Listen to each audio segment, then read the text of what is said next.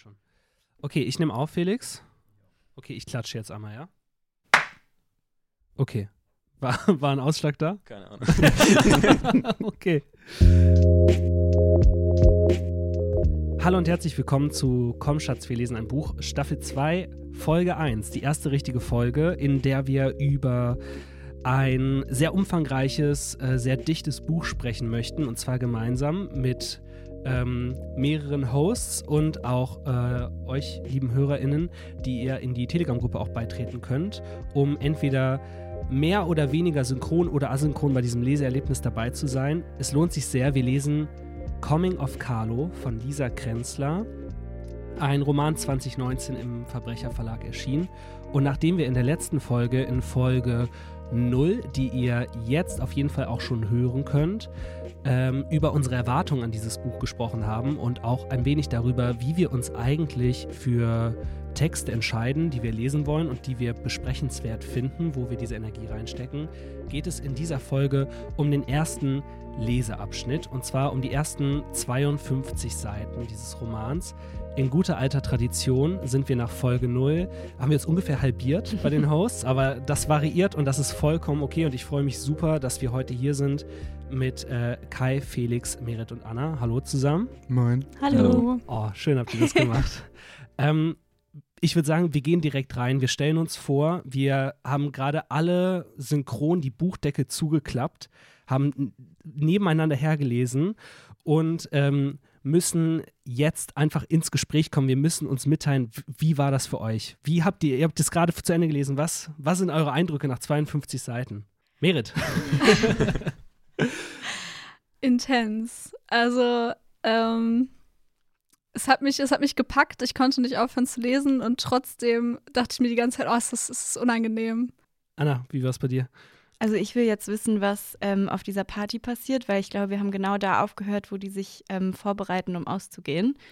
Ähm, und ich will jetzt wissen, was da passiert, weil also ich finde Carlo einerseits super unsympathisch und total misogyn äh, und trotzdem fieber ich da voll mit mit dieser Figur ähm, und ich will weiterlesen und ich will wissen, wie es ist, wenn die, wenn die Party machen.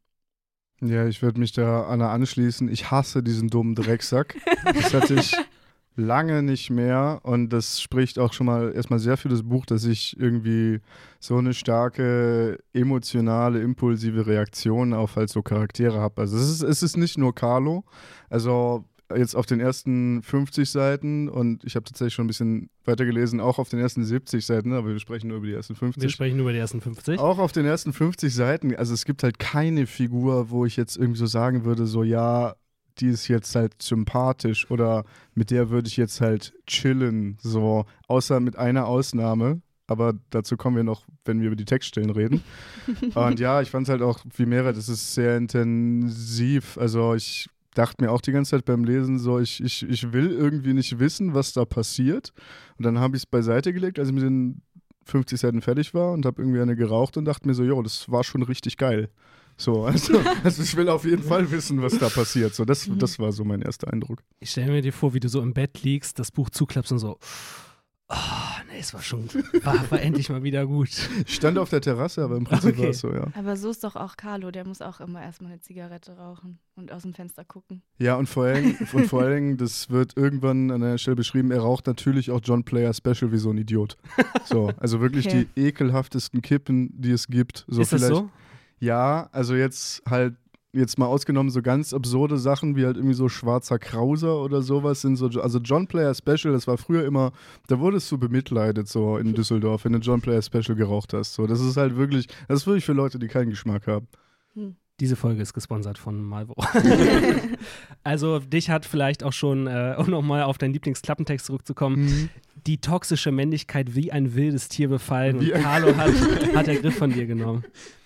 Ähm, Felix, kannst du einmal zusammenfassen, was passiert ist in auf den ersten 50 Seiten? Also, es gibt ja diesen Typen, der ist Carlo.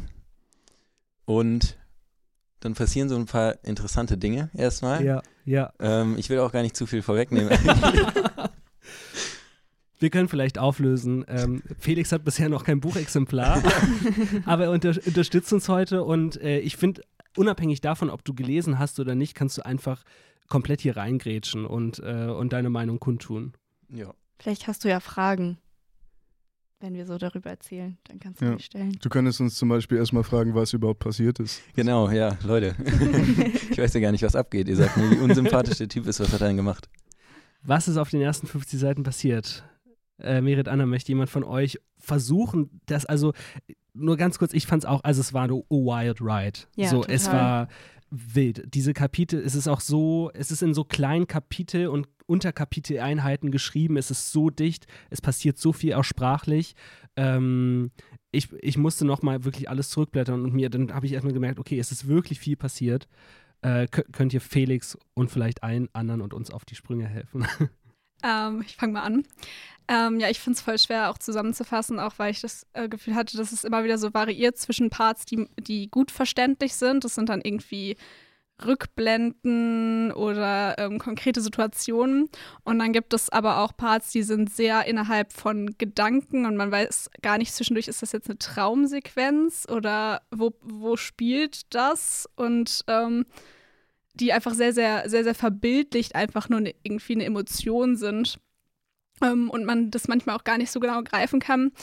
Ähm, was jetzt auf den ersten paar Seiten passiert ist, ähm, konkret an Handlung, ähm, ist bei äh, Carlo, der hat sich eben am Anfang, also in, im, im ersten Kapitel, ähm, wird beschrieben, ähm, wie ihm das Schienbein gebrochen wird bei einem Fußballspiel.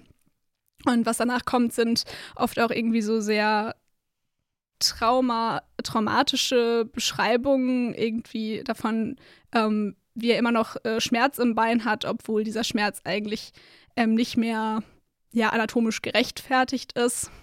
Und er irgendwie damit versucht umzugehen und gleichzeitig aber auch ähm, vor, also bevor wir quasi in die Geschichte einsteigen, offensichtlich erfahren hat, dass sein Vater nicht sein Vater ist. Ähm, und er jetzt Fotos von der Mutter, äh, also gefunden hat, die die noch aufbewahrt hat von dem Vater und sich jetzt irgendwie ein Bild davon ausmalt, ähm, wer diese Person ist. Ähm, ja, möchtest du weitermachen?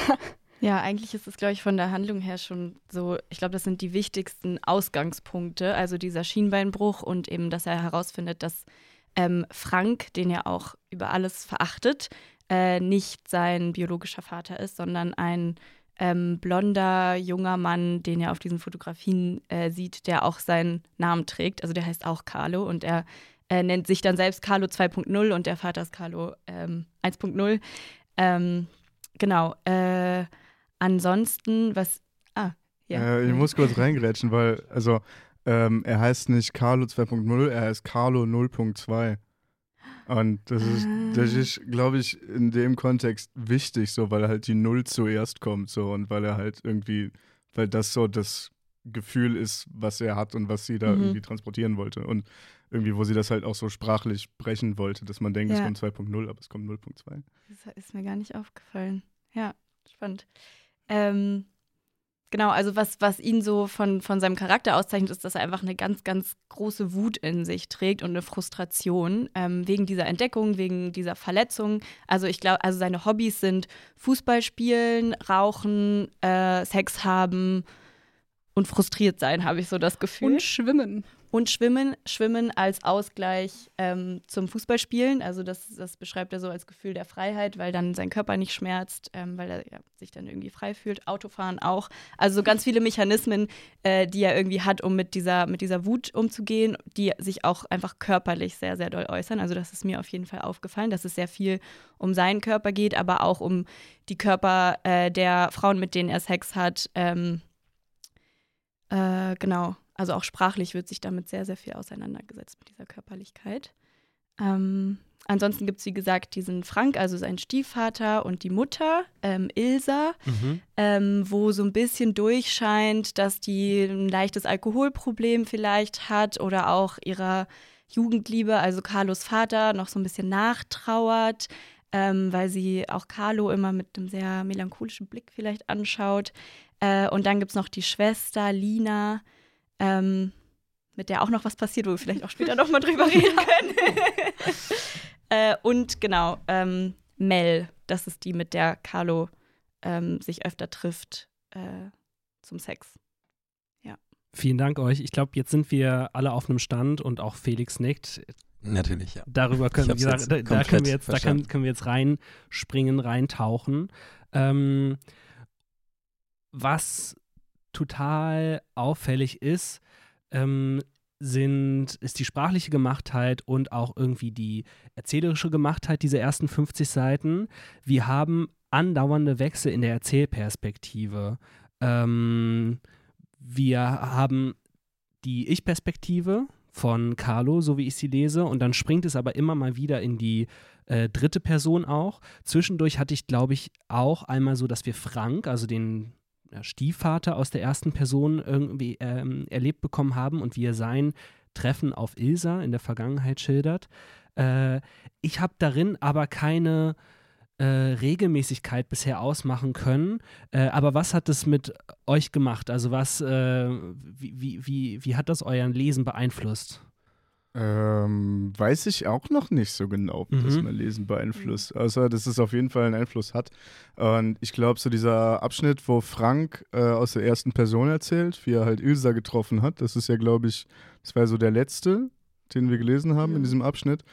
Und für den war ich irgendwie sehr dankbar, so, weil das irgendwie so der erste Abschnitt war, wo ich das Gefühl hatte, dass das Ganze halt so ein bisschen zur Ruhe kommt. Mhm. Und das war auch tatsächlich das erste Mal in diesem Buch, wo mir irgendjemand annähernd irgendwie sympathisch war, weil, ja klar, Frank ist halt irgendwie ein Trottel, also, also er lernt halt ähm, Ilsa kennen, weil er da irgendwie in dieser Firma arbeitet und diese Firma schreibt halt ein Kunststipendium aus und er musste halt irgendwie anwesend sein, weil er halt ein höheres Tier in dieser Firma ist. Und so wie ich das verstanden habe, gewinnt Carlo 01, also sozusagen Carlo, Carlos Vater, halt diesen Preis. Und Ah, das war Carlos. Okay, ja, Ja, also doch, so hab jetzt ich macht das total Also verstanden. es wird nicht explizit Es wird- okay, gesagt, aber das es macht total kommt halt Ilsa und umarmt den Künstler, Ja, ja, ja. der dieses Stip- Stipendium bekommen hat. Ich habe das auch voll so gelesen, aber es wird ja nicht aufgelöst, jedenfalls nicht in dem Abschnitt. ja, es wird nicht aufgelöst, es ist nicht völlig klar so, aber es hätte halt, also es würde halt auf jeden Fall Ja, ja. irgendwie Sinn Ja. ergeben so. Und du hast halt irgendwie da diesen Charakter von Frank, der halt halt irgendwie so, der so ist, so ja klar, ich mach Geld so, aber ich hatte halt auch irgendwie so seit 10,5 in dieser Formulierung, seit 10,5 Jahren keine Partnerin mehr. Und, äh, und ich bin ja ein Vernunftmensch und ich mache das ja alles ganz zielgerichtet und so. Und dann sieht er halt irgendwie so, dann sieht er halt diese Künstler da irgendwie so rumlaufen und er empfindet sich, ohne das halt direkt auszusprechen, so als irgendwie so, als halt so krass mangelhaft. Und das ist, Und da konntest du das erste Mal, hattest du Identifikationspotenzial. ja, das ist, das Ja. ist auf jeden Fall ein empathischer Moment. Und, Mhm. und ja, in so gewissen, in so gewisser Hinsicht schon konnte ich mich da reinfühlen, wie das ist, wenn du in einem Raum mit lauter Leuten stehst und du hast ganz krass das Gefühl, dass die viel cooler sind als du selbst. Also das Gefühl konnte ich auf jeden Fall nachvollziehen. Aber ich finde es interessant, dass du das so gelesen hast, weil er veracht, also er verachtet die ja auch irgendwie und beschreibt äh, den, glaube ich, irgendwie als Lump oder so, ja, keine Ahnung, was der hier macht und er ist super genervt davon. Und klar kann man das einerseits auch ein bisschen so als Neid äh, lesen oder dass er sich selbst als mangelhaft empfindet. Andererseits ähm, fand ich das total unsympathisch, so wie er über die gesprochen hat. Und dann kommt Ilsa rein und sie findet er natürlich dann schön und sie ist faszinierend und er sagt so, ah, sie sieht aus wie eine Französin, was auch so total stereotypisch ist. Äh, und so, ah, sie hat einen roten Ledermantel an und das ist jetzt hier irgendwie die Weiblichkeit in Person. Und da war ich so, oh, Frank ist mir so unsympathisch. Ja. Also ich hatte da eher das gegenteilige Gefühl irgendwie. Ich glaube, was das für mich ein bisschen abgeschwächt hat, war, dass halt, dass das also teilweise in dieser Passage auch so bis an die Grenze zur Parodie geht, äh, wie sie Mhm. halt über Frank schreibt.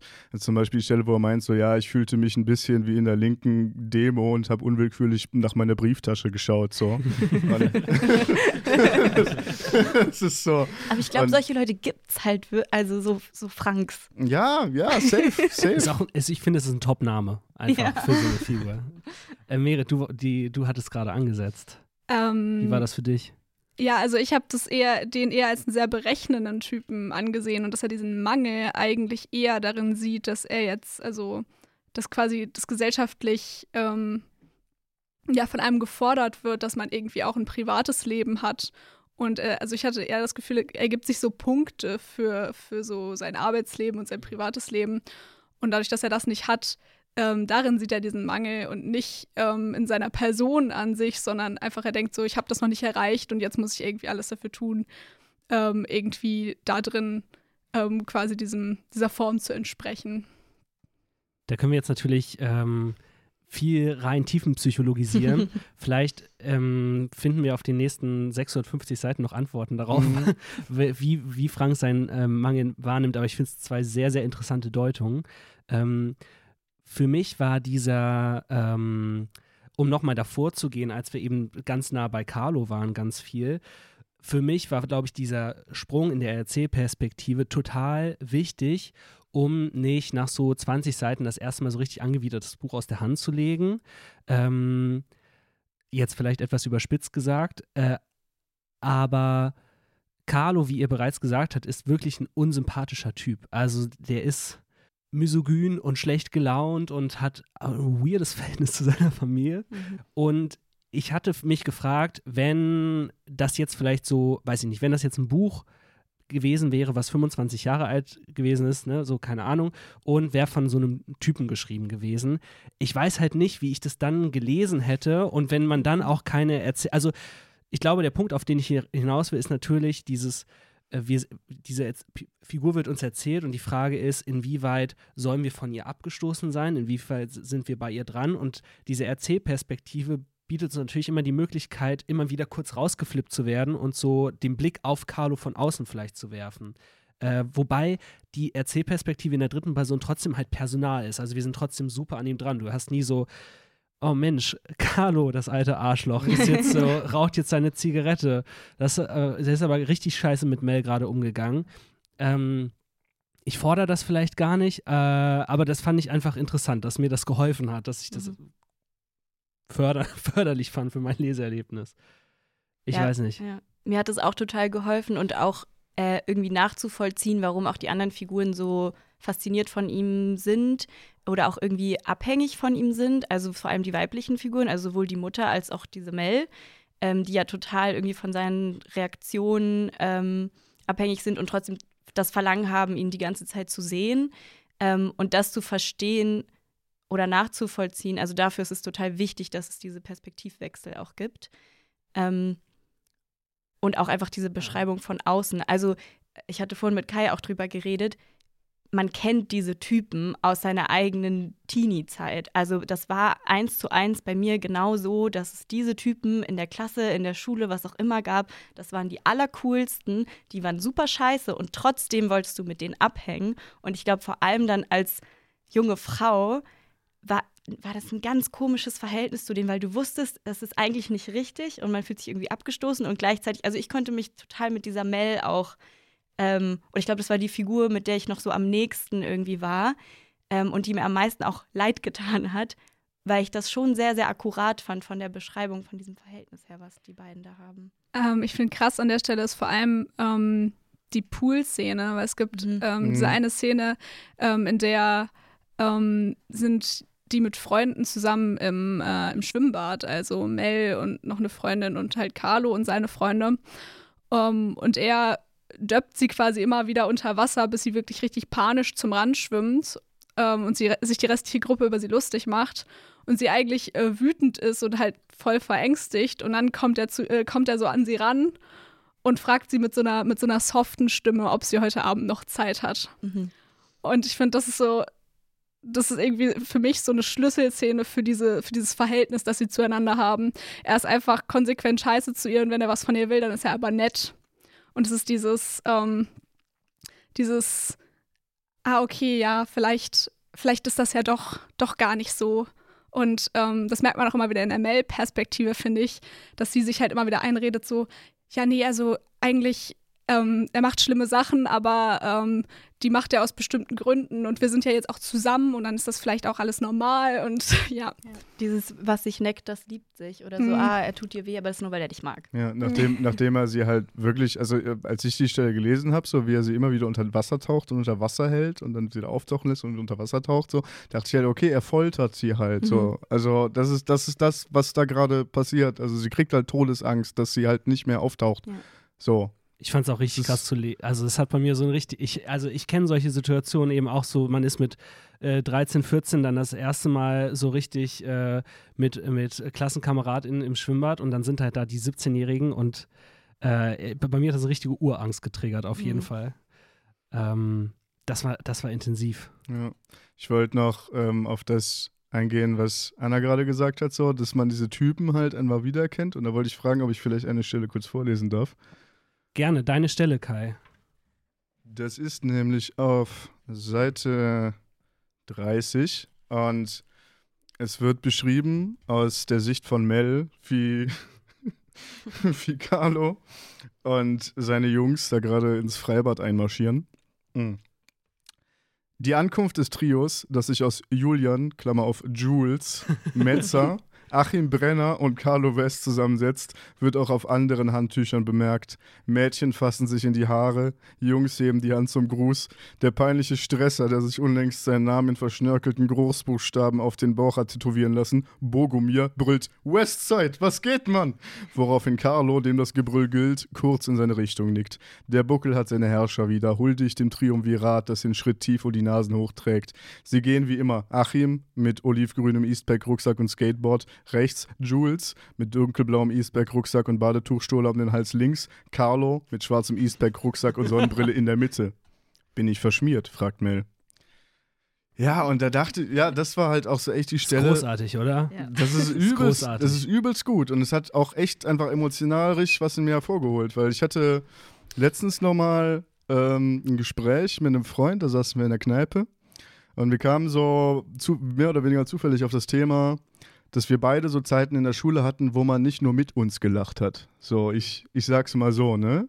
Und dann dachte ich mir so, genau diese Typen, so, die halt keine Persönlichkeit haben, außer dumm sein, Sport machen und sich scheiße zu Frauen zu verhalten, so. Und die irgendwie die Beliebten sind. So, und das ist extrem Mhm. präzise getroffen. Und dann halt noch irgendwie so mit diesem ganzen Anfang 2000er Touch, den das halt hat, irgendwie so mit den Eastpack-Rucksäcken und wie die halt auch reden und so weiter und so fort. So, das fand ich sehr, sehr geil. Da würde ich vielleicht direkt reingehen und die Frage stellen, was für eine Welt ist das hier eigentlich? Also du meintest gerade, ja, wir sind so Anfang der 2000er, es gibt da so Marker für. Es wurde zeitlich, wenn ich es richtig gelesen habe, bisher noch nicht konkret verordnet, äh, verortet, Entschuldigung. Ähm, was für eine Welt ist das? Wo spielt das Ganze? Was für Assoziationen habt ihr da beim Lesen gehabt? Also ich würde eher so auf Kleinstadt tippen. Es gibt so diesen, diesen See, wo dann alle abhängen. Also auch diese Szene, so, die sind schon bekannt, man weiß, wer das ist. Ähm, die leben vielleicht in einem Einfamilienhaus, der Frank verdient gut, die Mutter ist irgendwie Grafikdesignerin oder so oder macht was, was Künstlerisches. Ähm, und ich hätte auch gesagt, Anfang der 2000er, es wird öfter so über MTV gesprochen. Ähm, die Eastpack-Rucksäcke, das war für mich gar nicht so ein krasser Marker, aber jetzt, wo du es sagst, total. Ähm, ja, hat auch ein bisschen was von so einem Highschool-Film irgendwie. Ja, würde ich, würd ich auch sagen. Ähm, vor allem, weil ich auch das Gefühl habe, dass irgendwie so generell Medien eigentlich noch nicht so krass eine Rolle spielen. Also es gibt irgendwie Fernsehen und so, aber ähm, weiß ich nicht, Handy, äh, Handys sind jetzt irgendwie noch nicht so ein, so ein großes Ding, habe ich das Gefühl im Buch. Ja, und es gibt halt die eine Stelle, ich glaube, das ist sogar auf der dritten oder vierten Seite, wo er gerade halt irgendwie äh, mit Mel Zeit verbringt und sie gegen ihren Willen anfasst und so weiter und so fort und generell halt einfach ein Arsch ist. Und dann, als sie gerade rausgeht, macht er hier The Chronic an von Dr. Dre. Und das ist ja irgendwie von, es ist ein Klassiker, es ist auch extrem frauenfeindlich. Und er macht da diesen Track an Bitches, Ain't Shit But Hoes and Tricks. Und das Album ist ja, glaube ich, Felix, weißt du das, von 93 oder so? Okay, weiß ich leider nicht, aber du hast wahrscheinlich So. recht. Ja. Deine Chance jetzt gefehlt Ja, als ja. äh, Hip-Hop-Experte. So, und da dachte ich mir auch nochmal so, ja, das ist, das, das ist, glaube ich, so genau so die Musik, die du so gehört hast, so ums Jahr 2000 rum, als so, ähm, als so weißer Junge aus der Mittelschicht, so, der halt so ein bisschen, wie nennt man das nochmal, die Verschmelzungsfantasie halt hat mit so den bösen Jungs. Es ist so ein komplettes, genau, so ein komplettes Umfeld des, der typischen, es ist, es ist dieser eine Sommer-Geschichten. Mhm. Ähm, und wir haben irgendwie auch so Tropen, die wir schon so ein bisschen kennen. Also die Mutter mit dem Alkoholproblem, der scheiß Stiefvater, der halt sau viel Geld hat, aber so kein Fick gibt, was du halt machst und so. Ähm, und es ist aber alles irgendwie böse invertiert. Also so in so, in den Coming-of-Age-Geschichten, die man sonst so kennt, die wir vielleicht letzte Woche auch empfohlen haben, ist das irgendwie der Ausgangspunkt für das große Abenteuer. Und hier wartet irgendwie nur die große Katastrophe die ganze Zeit, habe ich das Gefühl. Äh, das ist, ähm, ähm, das fand ich auffällig daran.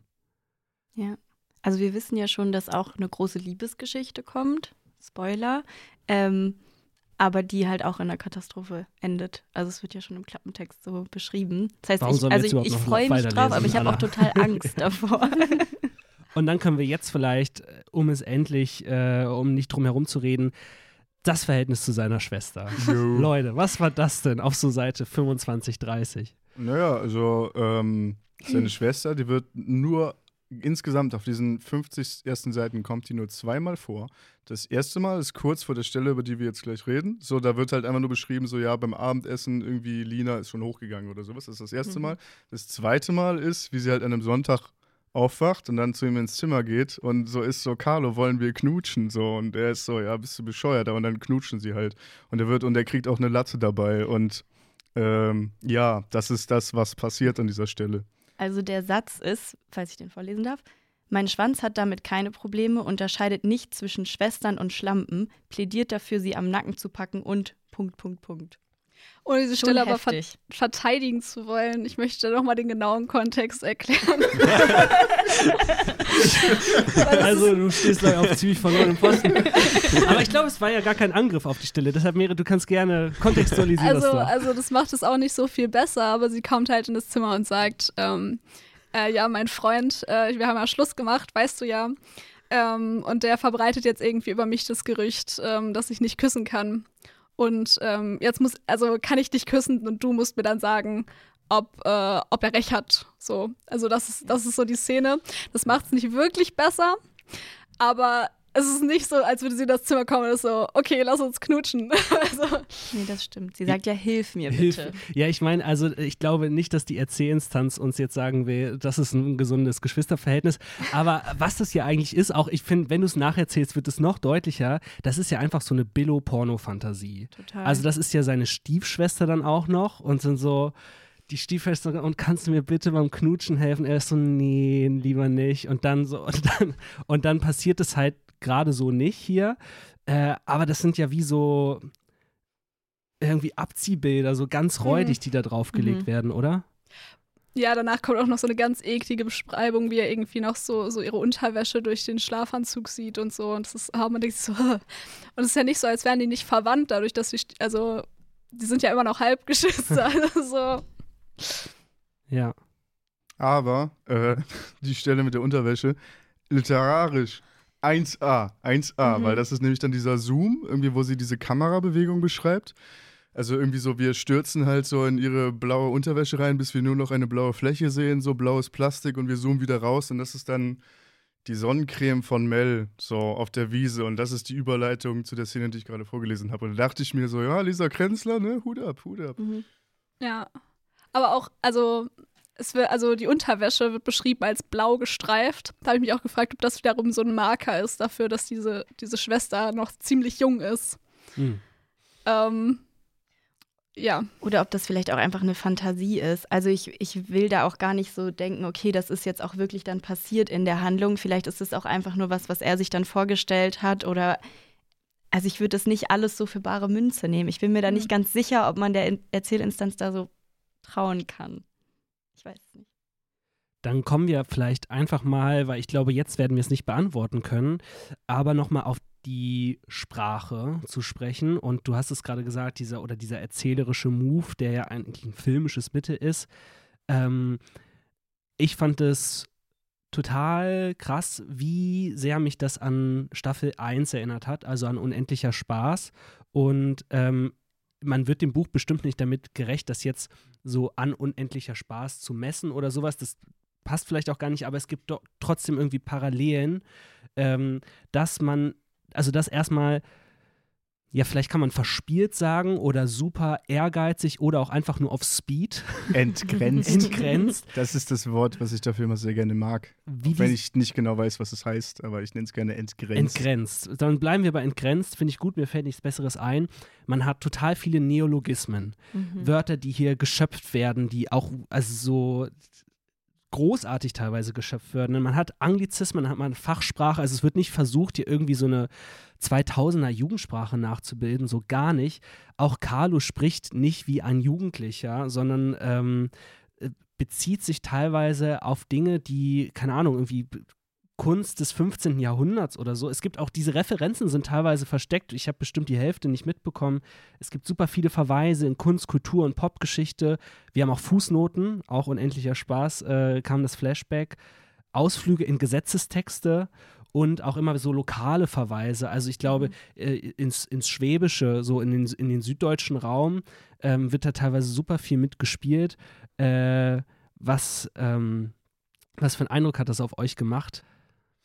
Also ich als Person, die normalerweise sehr, sehr gerne schnell Texte liest und gerne so in den Fluss kommt und das einfach so durch mich durchrauschen lasse, war am Anfang ein bisschen überfordert und ich habe auch so versucht, Sachen zu googeln, äh, irgendwelche Referenzen und dann habe ich es irgendwann aufgegeben und manche fand ich auch richtig toll und ich glaube, ich habe dann so langsam den Spaß dran gefunden, aber ich fand es schon auch eine Herausforderung am Anfang.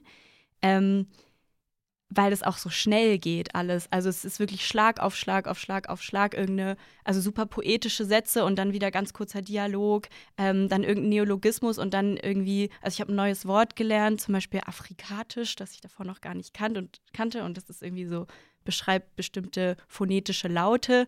Ähm, also man lernt auch total viel.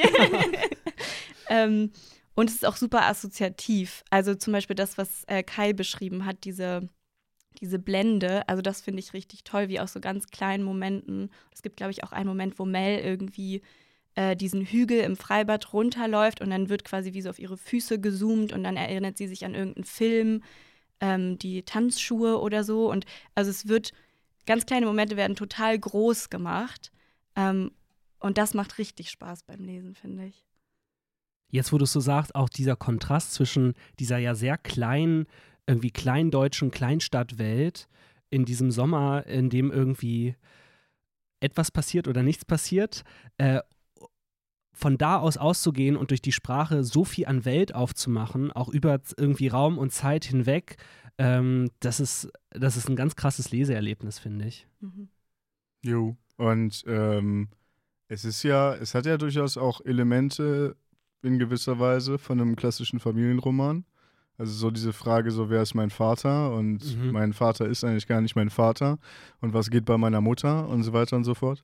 Aber es wirkt an keiner Stelle wie ein Familienroman und das finde ich sehr, sehr schön, weil ich mag keine Familienromane. also ich fühle mich von denen immer irgendwie eingeengt und ähm, frage mich immer, warum die Leute, die eigentlich schreiben, außer halt zu therapeutischen Zwecken. Und deswegen werden die ja auch immer so gekauft, so, weil alle Leute haben eine Familie und alle Leute haben in irgendeiner Art und Weise äh, Probleme mit ihrer Familie, selbst wenn es eine super schöne Familie ist. Und das ist aber halt hier einfach, es ist halt, also ich fühle mich in diesem Buch, wenn ich das lese, halt irgendwie frei. Und das, das, das ist halt irgendwie geil. Also, also das, das meine ich halt. Entgrenzt. Entgrenzt, ja, auf jeden Fall. Ich fühle mich, ich fühle mich entgrenzt. Ich habe so das Gefühl, so Lisa Krenzler, so, so, das ist eine, die hat noch nicht aufgegeben, weißt du? Das kommt als, als Klappentext aufs nächste Buch hinten drauf. Kai Schier, Lisa Krenzler hat noch nicht aufgegeben. Ich frage mich, ob ich die ganze Zeit auch, also ich kann, ich glaube, ich kann diesen, diesen Text, das ist das Tolle, auch verstehen und lesen, ohne dass ich dieses Referenzsystem die Mhm. ganze Zeit verstehen muss. Und trotzdem frage ich mich die ganze Zeit, gibt es hier Parallelen zur griechischen antiken Mythologie oder so? Weil ich kenne mich da so, so null aus. Wegen dem Inzest jetzt, meinst du? ja, da das war der erste, das war das, der erste, das erste Ausrufezeichen. Das kann natürlich total sein. Also auch so Ödipus-Komplex, Ja, weil ich auch Mutter, finde, ja. dass die, da ist auch eine gewisse erotische Spannung zwischen der Mutter und Carlo, ähm, weil er sie so, so doll an den Vater erinnert. Und also ich meine, das ist, das ist eher Subtext, wie du vorhin gesagt hast, Kai. Ähm, und das finde ich super unangenehm, aber dadurch auch ganz toll gemacht irgendwie, weil, weil da wird so ein Gefühl erzeugt, was nie bestätigt wird. Und ich frage mich, ob das irgendwann nochmal so doller hervorkommt oder nicht. Wie Aber die, ja, hm? wie die beiden Janis Joplin in diesem Auto hören, Ja, das war safe, so ja. schön und so traurig Mhm. und so weird gleichzeitig. Das war Mhm. super. Ja, vor allem, weil er halt auch, ich, also ich habe die Stelle so gelesen, dass er halt zum Beispiel mit dieser Musik halt auch eigentlich nichts anfangen kann. Ja. So, und das ist halt irgendwie, und dass da wieder auch so voll so dieser, dieser Bruch sich zeigt, beziehungsweise der massive Schaden, den er halt in Bezug halt auf Frauen auch hat. Dass es halt auch immer wieder mit so Musikbeispielen Mhm. halt illustriert wird. Also er macht sich am Anfang halt Dr. Dre an und seine Mutter hört halt Janis Joplin und das ist, also da dachte ich mir schon, das sind Verweise auf etwas in der Figur halt drinne. Und die Mutter weiß ja auch nicht, dass er weiß, dass Frank nicht sein Vater ist. Also das ist, er, er, er merkt den Blick der Mutter und er merkt, irgendwas ist komisch an diesem Blick, weil er jetzt dieses Wissen hat. Also es ist auch für ihn eine, eine Entdeckung irgendwie und sie weiß das noch gar nicht. Äh, und das finde ich auch spannend. Ich finde dann aber auch in, mit dieser Kopplung ähm, davon, dass an einer Stelle angemerkt wird, dass er das Gefühl hat, er ist gar nicht so richtig ähm, der richtige Carlo, sondern halt irgendwie nur so eine Neuauflage und äh, weiß gar nicht, was davon zu sich gehört. Das hat auch irgendwie was Traumatisches an sich, finde ich, wenn man das so mit dieser, also mit der Art, wie die Mutter zu ihm ist, irgendwie verbündet. Ich glaube, an der Stelle kann man total gut, aber wir haben, glaube ich, in dieser Folge nicht mehr die Zeit dafür. Und ich glaube, wir werden noch genug Folgen haben, um das zu machen, mal über den Titel sprechen, über diese drei Worte, Coming of Carlo und über das Song-Zitat oder den Songtext, der dem Ganzen vorweggesetzt ist, von Leonard Cohen. Ähm, vielleicht können sich ja alle, die jetzt hier mithören, auch schon mal Gedanken machen und vielleicht ihre Gedanken teilen. Und ähm, wir versuchen beim nächsten Mal oder in einer späteren Folge daran anzuknüpfen. Ähm, ich fand es sehr toll, mit euch drüber zu reden. Und äh, ich finde dieses, ähm, Kai meinte am Anfang, lass uns versuchen, dieses Gefühl von äh, so, ich muss da jetzt unbedingt drüber reden mit euch, irgendwie versuchen zu provozieren. Es hat für mich auf jeden Fall voll gut geklappt. Ja. Äh, danke euch dafür. Ähm, und vielleicht zum Schluss, falls ihr, einige haben schon Stellen mitgebracht, aber ähm, manchmal versucht man ja etwas zu, also ich meine, man muss ja keine, man müsste ja keine Kunst machen, wenn man es schafft, äh, das hinterher einfach in so ein, zwei, drei analytischen Sätzen zusammenzufassen, was uns da widerfahren ist. Deshalb ist es manchmal einfach gut, eine Stelle zu zitieren und die für sich sprechen zu lassen.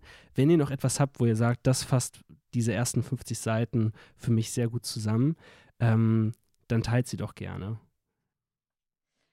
Okay, genau. Also die Stelle, wo ähm, Mel im Freibad äh, den Hügel runterrennt, würde ich jetzt einmal vorlesen auf Seite 31.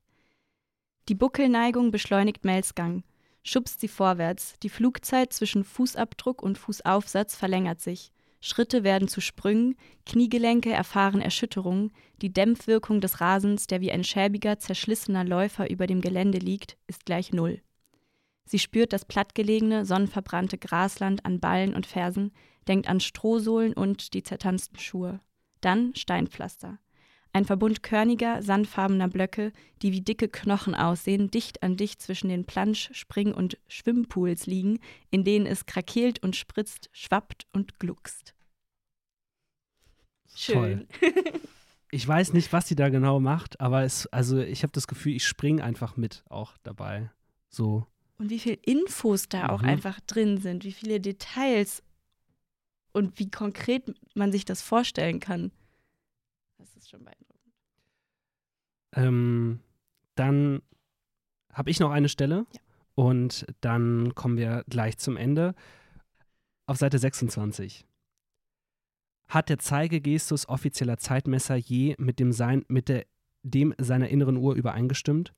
Sonne und Mond jagen übers Firmament, Stunden schleppen sich dahin, Zeiteinheiten rasen oder kriechen, dazwischen gibt es nichts. Zu den Kollateralschäden des Chronometerkampfes Universal versus Intraversal Clock zählt die zunehmende Bedeutungslosigkeit von Gut und Böse, Recht und Unrecht, heilig und unheilig, der Untergang der Werte in Carlos reizüberfüllter I'm-Zone, wo gewitterartige Stimmungsschübe an der Tagesordnung sind und merkwürdige heftige Impulse den Takt vorgeben, ihm Richtungs- und Handlungsanweisungen erteilen, denen er nachkommen muss. Er macht das Fenster zu, durchläuft seine Routine aus Wichsen, Duschen und Zähneputzen. Heute wird nichts mehr passieren. Ich habe noch nie gehört, dass Teenage Angst so beschrieben wurde. Die I'm-Zone auch. Also das war auf jeden Fall, das Ja. war auch so ein David Foster Wallace-Satz. Und da, ich höre jetzt auch auf mit diesen Referenzen, aber ich muss irgendwie die Brücke zu Staffel 1 hinkriegen. Nee, ich weiß, ich weiß aber auch, was du meinst. Also ich habe mir auch gedacht, dass es halt irgendwie passt. Also ich würde nicht sagen, dass das dasselbe Genre ist, weil es sind halt alles Bücher, die halt sich bewusst, also die bewusst dagegen ankämpfen, irgendeinem Genre anzuhören, anzugehören. Aber man merkt schon, also es ist, es ist irgendwie ein ähnlicher, ein ähnlicher Schlag, meine ich. Ist auch irgendwas zwischen, ist es, ist es einfach jetzt, ist es Pathos, ist, macht es überhaupt Sinn oder doch, aber irgendwo macht es total Sinn, aber ich kann es auch nicht wirklich. Das reicht für heute. Felix, Ja, einen ganz lieben Dank, dass, dass auch du heute dabei warst. Äh, es tut Ding. mir ganz doll leid, dass, ähm, dass uns keine schlauen Fragen für NichtleserInnen eingefallen sind. ja, ich hatte ja auch keine schlauen Fragen. Also, Ähm, wir warten weiterhin auf, ähm, auf dein Exemplar zur nächsten Woche. Ja. Wirst du mit dabei sein und uns wahrscheinlich, ähm, also ich erwarte auch eine Hip-Hop-Analyse zu dir. ja, ich werde mir 14. nochmal The Chronic anhören und dann kann ich das auch komplett auslegen für Nice. euch. Ja, ja. Sehr gut. Ähm, hast du sonst noch etwas zu sagen zum Schluss? Ähm, Wie hat dir das so Äh, gefallen? Du kannst auch uns also, einfach direkt eine Bewertung abgeben. soll ich wie einfach so rezensieren, wie die Folge ist? Ja, ja, genau, ja, ja. Äh, Nicht die ähm, 50 Seiten, sondern unsere Folge. Ja, ich fand's richtig spannend, euch zuzuhören einfach dabei und habe, glaube ich, auch ein besseres Gefühl dafür bekommen, wie, wie der Roman so aussieht. Und ich habe jetzt noch sogar sehr viel mehr Bock, das zu lesen. Also die Sprache von den Auszügen her und auch wie ihr es einfach beschrieben habt, hört sich das sehr, sehr gut an. Also ja, werde ich es Vier von definitiv dann bis ne äh, vier von fünf, ja, viereinhalb vielleicht. Viereinhalb von fünf. Das ist gut. Ja. Was, welchen Ausschnitt müssen wir bis nächste Woche lesen? Sehr gute Frage, Anna. Vielen Dank. Bis zur nächsten Woche lesen wir bis Seite 103, der Abschnitt vor dem 30. Kapitel. Okay. Ähm, ich habe sehr Bock weiterzulesen. Ich freue mich auf nächste Woche und äh, mit euch wieder drüber zu sprechen. Vielen Dank euch und bis dahin. Tschüss. Ciao. Ciao. Tschüss.